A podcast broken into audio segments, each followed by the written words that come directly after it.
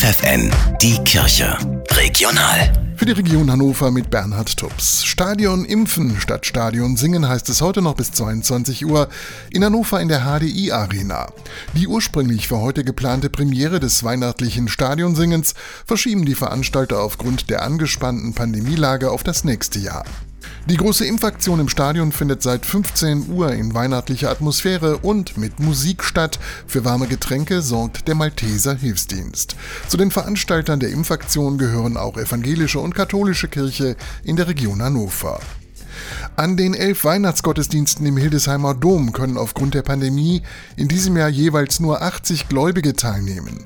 Sie müssen sich vorher anmelden. Die Feier der Christnacht mit Bischof Heiner Wilmer beginnt am Heiligen Abend um 22.30 Uhr, die Bischofsmesse am ersten Weihnachtsfeiertag um 10 Uhr.